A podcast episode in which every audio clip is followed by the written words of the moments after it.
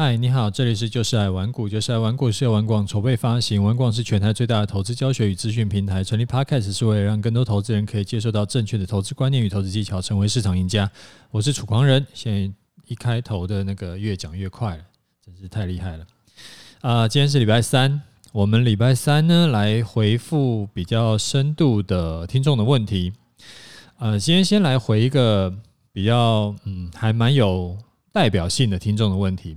他问到一个是刚好很多很多听众也不一定是听众了，很多投资人最近都会遇上的的一个呃困难点。啊，这位听众呢，他跟我讲，他问我说：“诶，就是最近呢，就是时常是大盘涨，但是呢，我手中的阳明一直跌，请问我是不是该卖出，还是该怎么处理？”其实也。不只是阳明啦，我们不要讲个股，这个感觉风险有点高，有点太敏感。那呃，就当做问题是问我说：“诶，大盘一直涨，但是我手中的股票一直跌，请问是不是该卖掉好了？或者说要该怎么处理？”那我会把问题拆成几种状况来讨论。第一，就是你有没有设定移动出场点？如果有的话。满足出场条件了没？满足了就卖掉，这个其实没有什么好说的。啊，如果没有满足的话，就续报嘛，这也没什么好说的。那移动出场点这个观念已经讲了一千零一次了。嗯，如果你还不知道我在讲什么的，请麻烦回去从 EP 一开始补课。呃，这是为了你自己的财富着想。如果你是设定了移动出场点，但是还没有满足，只是呢每天就看着股票，就手中这个股票啊，很没出息的样子，就是大盘涨它也跌，大盘跌它跌更凶，觉得心里很窝囊，很这个彷徨无助啊。那到底该不该提前出掉了？要不然每天看的都伤感情。我会劝你哦，就是不要提前出掉。照你原本的规划做，相信我，你如果提前出掉，结果呢，结果股票竟然不跌反涨，然后持续走高，然后你就也追不回来了。我跟你讲，你会锤，你会想锤死自己。第二种哦，呃，第二个，最近股票的走势有分很多种啊，这边我们大概的分两种来看，一种叫做大涨小回型的。一种叫做已经做头的，你如果买到的是大涨小回的，你当然不纠结，甚至就不纠结要不要卖掉，甚至是逢低加码也 OK。但是买到做头的，你就要赶快处理。那怎么分是大涨小回还是做头的呢？大涨小回会有一些特征，例如说，啊，它的均线就是不管是短期、中期均线都还是往上走的。那修正下来呢，也没有跌破月线，也没有跌到前坡的高点以下。那这种就叫做大涨小回，还在持续走多的。例如说像二三一七啦、零零五零啊、二三三零这种啊，这个只是举例哈，我没有说要你明今天听完明天就冲进去买，这个这个我压力会很大，因为。因为如果我带进，然后没带出，这个感觉就不是很好，而且这个是投顾在做的事情。好，那另外一种呢，就是已经做头的啊，这种更容易看，因为头部形态有几种状况，好比说像 M 头啦，或者说像呃头肩顶啦，或者说像圆形顶啦，其中呢，以 M 头是最常见的，就是上面有一个麦当劳在上面那种感觉，就是一个 M。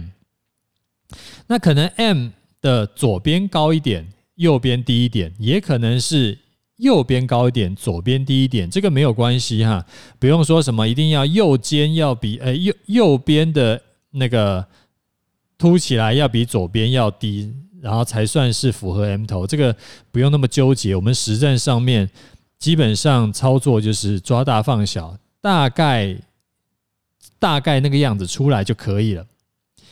好，然后只要跌破颈线，就是头部成立。接下来大概就是跌多涨少了。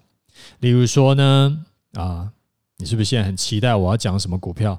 对，我没有要讲个股啦，就例如说航运类股里面有一些股票呢，它就是这个样子啊，我就不特别讲是哪一些股票了，因为如果刚好你手上有这个，真的太伤感。你自己去看，其实不难看得出来。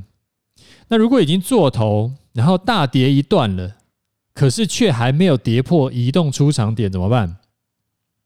理论上是不会发生这种事啊，因为做头它会需要时间，它不是一天两天就做完头的。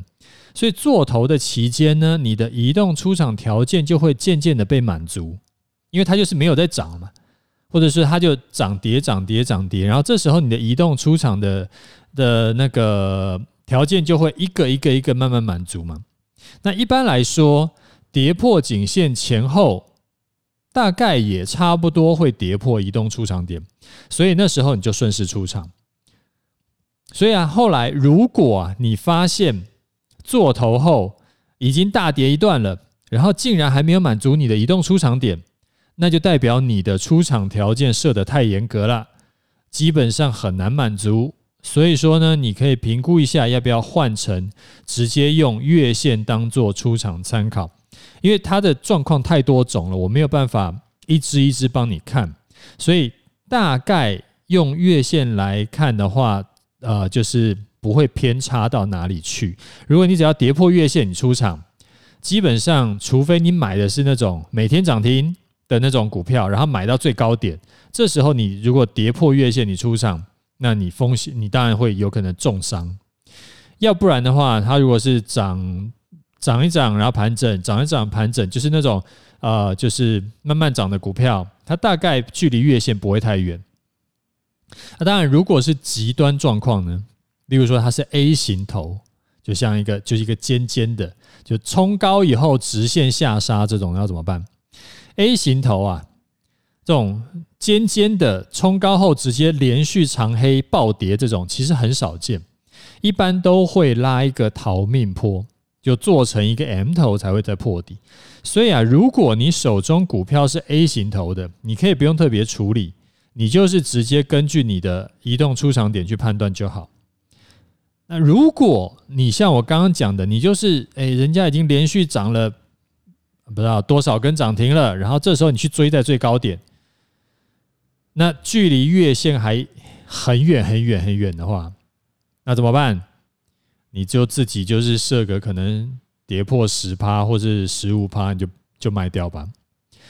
那遇到今天或者说这阵子这种状况呢，你也可以趁这个机会把手中的股票太弱太弱留强一下，把做头的起码都要卖掉了，然后留下强势的。啊，接下来讲盘势哈。昨天呢也有讲过，就是现在我们的这个。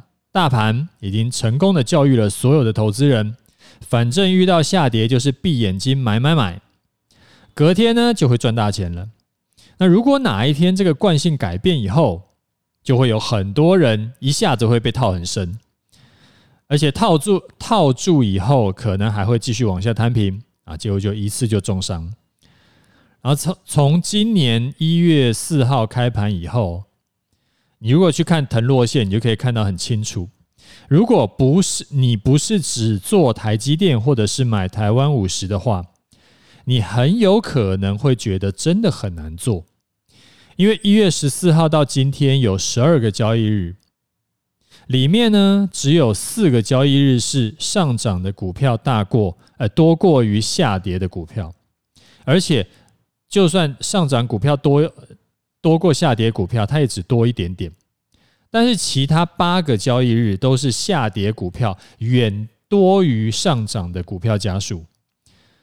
那比例大概是多少？大概是好比下跌股票比上涨股票家数是可能五比一到八比一，那今天是到了很夸张的十一比一，就是说，假设。上市公司有十二家，其中十一家是下跌的，只有一家是上涨的，所以你就可以想象说，哇，我要找到那个十二分之一有多难。那今天我记得是下跌一千五百三十一档股票，然后上涨是一百三十几只，一百三十几只股票而已，就下跌一千五，上涨一百三，你就知道要找到上涨的比例呃的那个股票有多难。那我自己的台湾五十是因为已经呃从十一月十号就报到现在，报了两个多月。那有听众就问我说：“诶，难道都不会想要提前落袋为安吗？难道都不会看到这种一千五百多档股票都下跌的盘被吓到吗？”因为他就一直想要把手中获利的股票卖掉。这其实就回到我刚刚上面讲的：诶，有满足你的出场条件了吗？如果没有满足，你为什么要出场？哦，你可能会想说：因为如果跌下来，那不就白做了？如果你有这种想法，其实这是很正常的，因为这就是心理学讲的损失规避的心态。什么叫损失规避？就是说，以呃有有科学家做过实验，就人们在面对同样数量的收益和损失的时候，他会觉得损失让他们更痛苦，而且呢，就是就是这样讲，就是说你拿你赚到一百块，跟你赔掉一百块。比起来呢，赔掉一百块会比你赚到一百块还要痛苦个两倍到三倍这样子。